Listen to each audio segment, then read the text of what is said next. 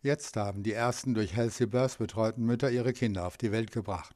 Dr. Barbara Filsinger, Oberärztin der UMM Frauenklinik und wissenschaftliche Leiterin des Programms. Die Entwicklung ist so, dass inzwischen 125 Frauen an dem Programm teilnehmen. Und das ist eine tolle Zahl. Wir haben bisher nur positive Rückmeldungen und das Tolle ist auch, dass keine einzige Frau bisher aus diesem Programm ausgestiegen ist. Also alle Frauen haben bei dem Programm mitgemacht bis zur Geburt, weil sie eben auch den Begleiterinnen rückgemeldet haben, dass das ihnen sehr gut tut und sehr hilft. Die Mischung macht's. Einerseits viele Informationen über die App, andererseits die persönliche Betreuung durch die Hebammen. Es sind jetzt ungefähr fünf 50 Frauen, die schon geboren haben, von denen wir auch jetzt schon mehr Informationen haben. Es sind überwiegend Gespräche über Familie, Partnerschaft, dann aber als Schwerpunkt natürlich auch Geburt, wo gehe ich zur Geburt hin, wie ist das mit dem Stillen, warum ist es gut. Und ein großer Baustein, und das haben wir auch nicht so gedacht, ist über Ernährung und Bewegung.